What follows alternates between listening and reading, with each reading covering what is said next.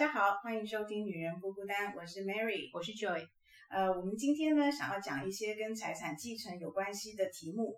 那最主要是因为我有朋友在跟我抱怨说，他在家里面的付出，然后跟他呃父母亲要把做财产啊这个交接的这个过程，他觉得有一些不公平。所以呢，呃，我听了很有感触，就想跟 Joy 分享一下。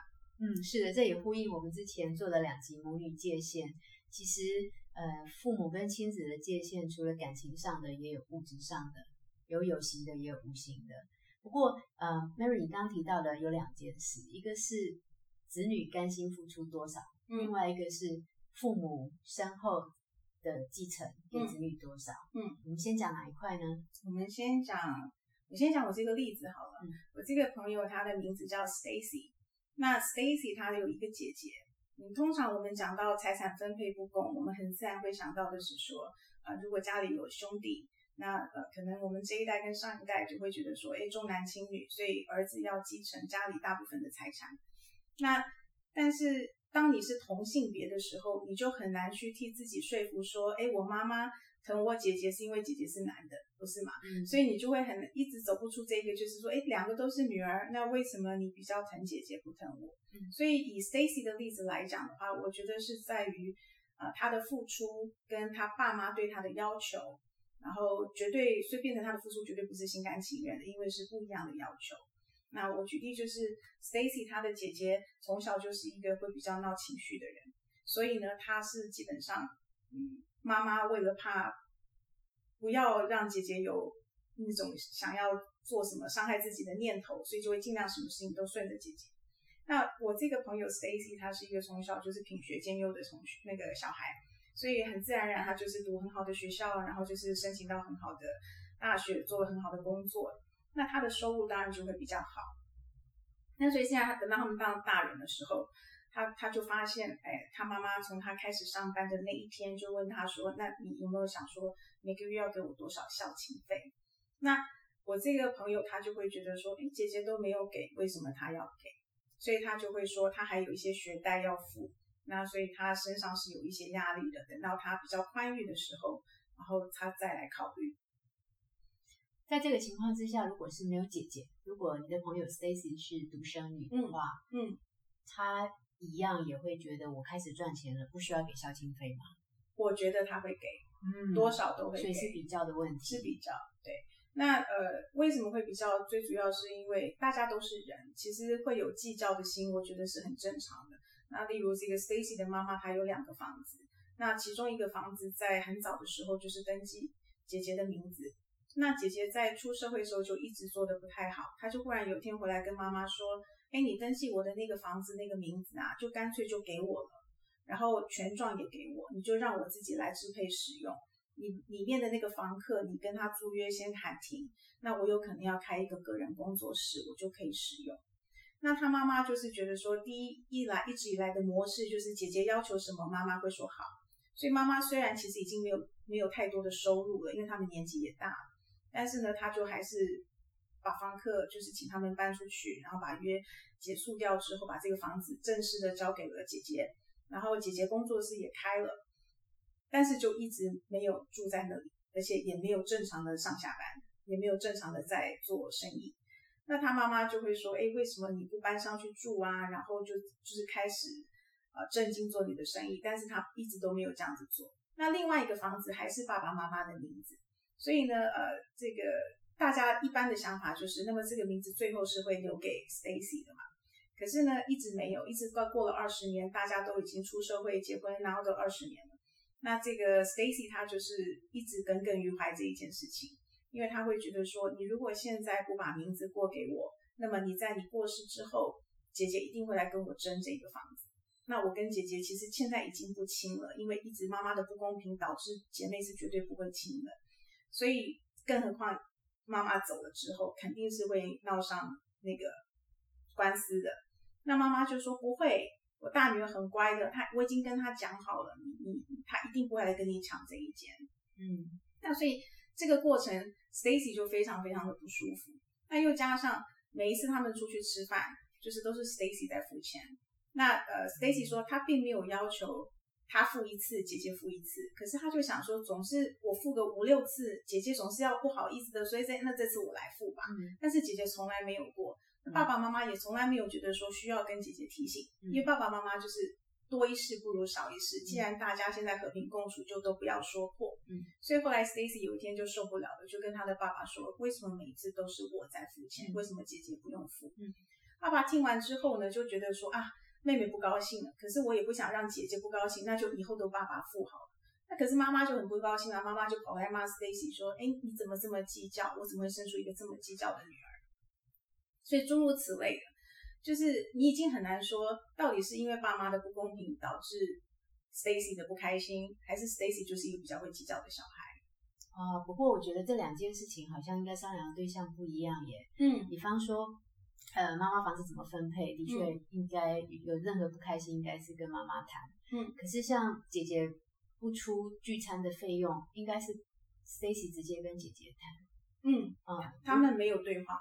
嗯没有对话，当然很难，就跟姐姐说，嗯你偶尔出一下吧。对，我可以感觉，因为从小一直以来，呃，妈妈的极度不公平，导致姐妹是很难做姐妹的，连朋友都没得做。嗯，所以大家就是不说话，相安无事。那就是过年过节，因为爸妈在，所以还是聚在一起吃饭，但是多的没有，多的感情培养这些都没有。嗯嗯，我其实还蛮可以理解 Stacy 的心态了，但是我是有跟他说，我说因为你爸妈已经老了，然后他们没有租金收入，那之前玩股票又被套牢了，所以他是真的坐吃山空。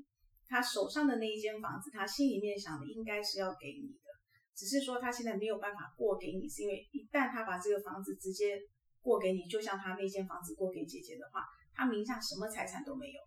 然后因为你还又算对他来讲又是一个会计较的女儿，到现在也不肯每一个月给他孝亲费，他更害怕了，你知道吗？他完全没有收入来源，所以我是一直跟他讲说，我觉得他的能力负担得上，所以是不是在他能力的范围里，他因为他妈妈他也没有跟他妈妈讲说他的经济状况，他有诊所啊，那他有房子，可是他必须要跟他妈妈说这些都是有贷款，所以我觉得你可以把你的呃，就是说。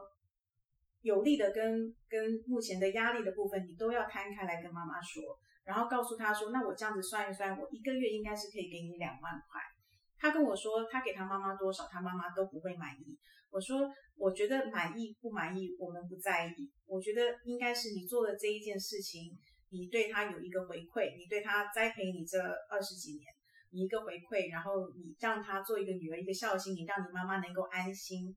我相信这笔钱你付出来，大家心里都会比较舒服。嗯然后，呃，他就说，他觉得我的心，我的，他一直觉得我有一个老老年人的灵魂，就是我为什么可以站在他妈妈的立场，然后我讲出来之后，他好像有点恍然大悟，就是说，哦，原来他妈妈现在的有一些的不甘愿，嗯或是他妈妈有一些慌张，他忽然可以理解说，哦，原来是因为他妈妈坐吃山空这样，所以他就跟我说，他想要回去想一想。嗯。然后看看怎么处理这个孝亲费这一部分，嗯，因为他说他自己承认，在跟我讲完之后，他最大的心结就是他姐姐什么都不用做，嗯。但是他要做这么的多，嗯嗯。然后结果那个房子还不是他的名字，嗯，其实我家的情况也有点类似啦，就是我也觉得我是付出比较多那个，可是我一直觉得付出跟爸妈能给我们多少要切开来看，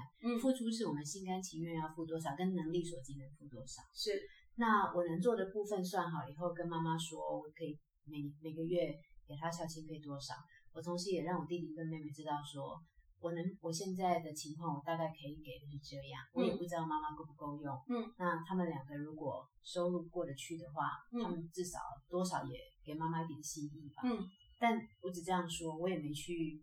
呃，复查弟弟妹妹最后给了多少，是不是你的责任了没错，但是我觉得我先做了，然后我跟兄弟姐妹讲清楚，嗯嗯嗯那至少这是付出。可是我并不会因为说，因为我持续有付出，我就觉得分财产的时候我应该呃分得更多。嗯呃，因为财产是妈妈的，嗯她她用用完最后还有没有剩，以及她想怎么分配，那是她的部分。嗯嗯，那虽然我妈妈因为很重男轻女，也曾经讲过说，哦，我的房子就是儿子的，嗯，女儿都没有份。嗯我跟我妹妹也还 OK 啊，嗯但是因为我们现在情况还过得去，我不知道哪天我们真的比较辛苦，会不会就很在意或计较？嗯，我觉得这也得看我们当事人当时的状态好不对好？对，但是我是觉得 Joy 是正派的人，而且 Joy 是心胸比较宽广的人。我觉得这样子来讲是一个福气。呃，我一直觉得我我自己家里面的我也是都这样子。像我姐姐有呃回到公司跟我妈妈一起奋斗了十几年，那所以当我妈妈呃当初因为离婚的关系，必须跟我们把他目前的财产稍微做个交代的时候，呃，我其实就很清楚，只要是跟公司有关的，我一毛钱都不拿。嗯因为我觉得我一天都没有进到那个公司，嗯我没有资格分那个房子，呃，那个公司里面的钱。嗯但是我妈妈至于其他她早期赚来的房子，她要均分给我跟我姐姐，那我当然是很 OK 啊，我当然是也是很开心接受。嗯，所以我觉得不要贪心这一件事情蛮重要的，因为当我不贪的时候，我觉得我可以跟他们平起平坐。嗯呃，我大家对大家彼此的要求都是在大家开心同意下做的，而不是说我是因为多拿了你一分钱，所以我要来多配合你一点点。嗯我我不喜欢那个感觉。嗯。嗯，不过你，我想你的朋友 Stacy 他应该不是贪，他应该只是觉得是不公平。对，他的对是不公平。对，那像你刚刚说的财产，有些是现在先就先讲好，嗯可是其实爸妈都还没有百年嘛。对，我最近在新闻上看到的是一个老先生，他有两儿一女，嗯然后他把房子分给了老大嗯儿子，然后二儿子跟女儿就平分一些剩下的存款。嗯他结果大儿子一拿到房子就很不孝，嗯他很心冷，就决定把房子收回来再给小儿子。嗯结果小儿子也是拿到了房子，也是对他很不好，还把他赶出去。嗯他又很心寒，嗯他又再把这个分配又再改一次，重新把房子给到了小女儿，嗯然后呃剩下的存款就由大儿子跟儿子均分。那他就跟小女儿住，小女儿也蛮孝顺的，然后他就直到他百年。嗯结果百年后呢，两个哥哥就联合起来告妹妹嗯说，你那个房子应该要除以三。嗯，那因为是爸爸自己亲手立的，遗嘱。也不是对，是遗嘱，然后跟呃他的时间效率上面是最后才是妹妹，所以以最后的为主。对所以最后法官把房子判给了妹妹。对但是我想从此这三兄妹应该就没办法讲话了吧？，对，就没办法做兄妹。是，就是很可惜，就是为了物质的事情，结果就可能可能本来可以很好的嗯兄弟姐妹的感情，其实也破坏。我我觉得其实我在跟我的朋友们聊天的时候，我就会发现，我以为我们家这个状况是可以，就是说很多人是这样子做，后来我才发现没有，我们家是非常少数的，就是说把财产讲的呃怎么样分，然后很公开，然后大家有问题就当场讨论。生前都立了遗嘱嘛？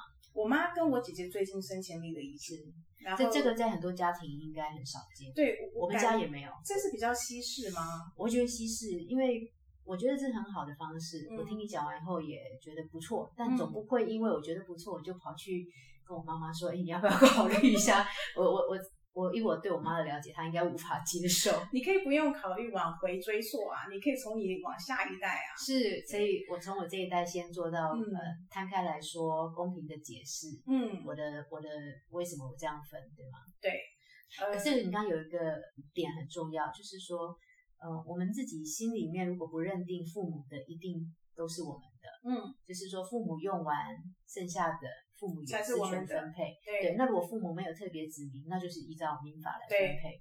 如那我们分得多分得少，这都是多出来的，因为我们嗯本来不会寄望嘛，嗯，所以这是多出来的。以这样的心情来看，就会没有那么不舒服。非常轻松。对，嗯你会觉得都是赚到的，对，都是因为不是你自己出去外面打拼来的嘛。是，嗯只是说如果哎都是赚到的，为什么哥哥分的多，我分的少？那这时候又会开始计较。我对我觉得要看呃，比如说像我们家的情况，是因为我姐姐有在公司里面奋斗，所以她分比较多。嗯，那有的人情况可能纯粹就是说，因为哥哥是男的，你是女的，所以哥哥分比较多。嗯嗯，我觉得如果只是在重男轻女这方面稍微的稍微的偏心，但是并不是说严重到就是说女儿就是外面捡来的，然后妈妈对她一点爱都没有。如果不是到这个情况的话，我觉得基本上你还是得尊重你爸妈的做法，因为那是他们的财产。是对，那你需不需要为了财产而不要这个妈，或者不要这个哥哥？我觉得就不应该是不太需要吧。嗯，对。但是因为每个家庭的状况不一样，我们也不太。还有就是你当时的状态是不是很缺钱嘛？对，很缺的时候，当然这个不公平就会被放大。对，所以自己还是要靠自己多努力啊。嗯，你赚钱的时候还是要有存钱的机制啊，不要 到时候让自己处在借钱的循环，然后再来笑想这个父母亲留下来的遗产哦。因为甚至有一些父母亲是没有遗产，是对，所以像我们家，嗯，有了 只有一个房子。对。嗯，我自己的经验是，像我以前年轻的时候，曾经计较过付出不公平。嗯，那当时我妈妈都是跟我说，可是你机遇比较好啊，你的工作、你的收入比弟弟妹妹多，所以你应该多付一些。嗯，那时候我觉得这句话也不是很公平。嗯，但是往回看，具体的事实是，的确是我拿了家里的钱去读书，所以我的起步是很顺利的。嗯，所以光是这样想。我就会觉得，我我可以多负担一点点。可是我心里本来打算是说，把学费还给你们就算了。嗯。但是其实当你养成习惯以后，你连续很多年这样过，你也会觉得你的付出他们是开心的。嗯。其实是他们的开心让我继续走下去。嗯。到现在不知不觉，其实不知道还了几倍的学费，我也觉得很应该。嗯。对。那我现在自己都当妈妈了。嗯。其实如果。我的孩子会跟我计较说，为什么我要付出这么多？为什么弟弟不用付出这么多？我觉得我会很伤心哎。嗯，难道对爸妈的付出是跟金钱有对等关系吗？一个对家关系。对。所以你讲到这个，我就想到像 Stacy，他跟你是几乎一模一样的嘛。他就是因为比较能读，所以他可能就读到就是呃在更专业的部分。那他妈当然有有支持他这一块，可是有一部分他也是去借学贷。嗯，所以。你如果要把它当成一个对价关系，就是说，哎，我把我所有的教育费用还给你，那我就算还清了。可是我觉得这样子讲就太伤感情了，因为包括我，你从小在，比如说 Stacy，他有没有说小时候有没有跌倒，有没有生病，妈妈有没有呵护他，有没有怎么样的照顾他，那种无形的这种付出跟给予，很难用金钱去衡量。没错。但是，所以我就在想，我觉得是老年人说话的一个技巧。嗯。比如说，你不应该跟子女说，哎，因为我。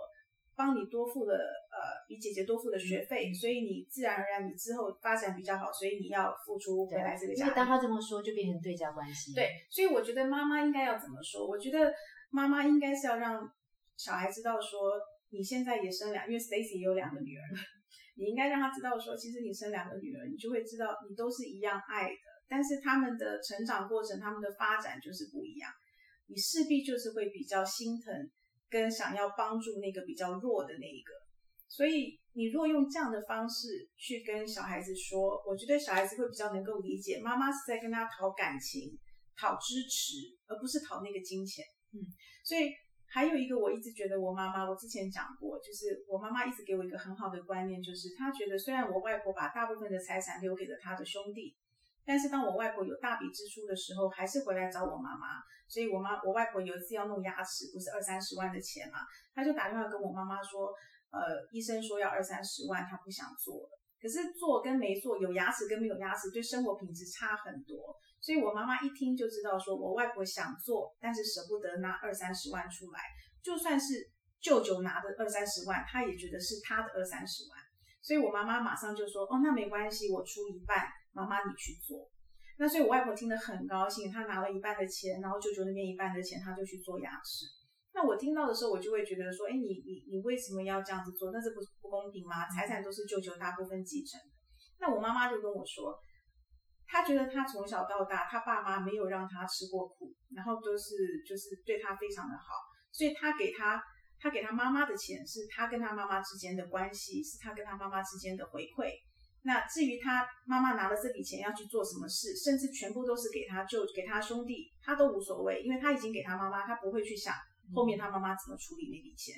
他要的是他回馈他妈妈，他开心，他妈妈也开心。是我我觉得我妈妈的这一个以身作则的态度，会让我知道说我对我的妈妈应该也是这样。嗯，所以以身作则很重要。不过我觉得还有一个点，因为 Mary 你的妈妈的钱是她自己赚的，自己。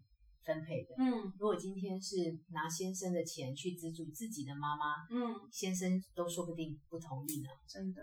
这就要商量。所以经济独立是我们最后要讲的结论嘛？呃，也不是，而是说，嗯，其实首先爸妈的东西，先不要把它想成一定都要给自己，嗯才不会觉得那因为到时候都有分多少都是多的，心情比较好。嗯啊，再来就是说，我们对爸妈的付出是自己心甘情愿的程度跟能力的程度了，嗯然后最好可以摊开来跟兄弟姐妹都说清楚，嗯说我我能我能力做到这边，然后希望抛砖引玉，大家一起做，嗯大家一起奉养比较轻松嘛。嗯，你你知道，你以前我们讲过说，我们一直很想做一集叫做《爱的语言》。嗯我觉得，呃，我的爱的语言的解释跟你的那个比较呃，就是教科书里面的爱语言是有点不太一样。我常常做我跟我妈妈、我姐姐之间的翻译，嗯，因为他们两个说话都是直来直往，都非常冲，所以我就会去翻译我姐姐真实的意思。然后我妈妈就会说，哎，她听了很舒服。我们三个人在同一个现场哦。然后我妈妈又讲了什么，我再说，等一下来，我告诉你妈妈刚刚的意思是什么。姐姐也很舒服。我姐姐说：“哎，怎么你讲完之后，我觉得比较舒服。然后我妈妈就会笑说：“对对对，其实我就是她讲的那个意思啦。所以你可以理解说，嗯，台湾的老一辈的人，嗯他们说话真的不太会修饰，然后也不太会，呃，就是想说怎么样说让对方能够舒服。所以我的意思是说，我觉得，包括我刚刚讲 Stacy 跟 Stacy 妈妈，然后我我自己会觉得说，你如果啊，像我前一阵子说我陪我妈妈做复健啊，然后我每天陪她吃早餐，陪她去复健，我妈隔了几天就忍不住就跟我说。哎呀，我还有一些现金啊，我走了以后一定有一批现金，那个现金是要让你跟姐姐分一半的。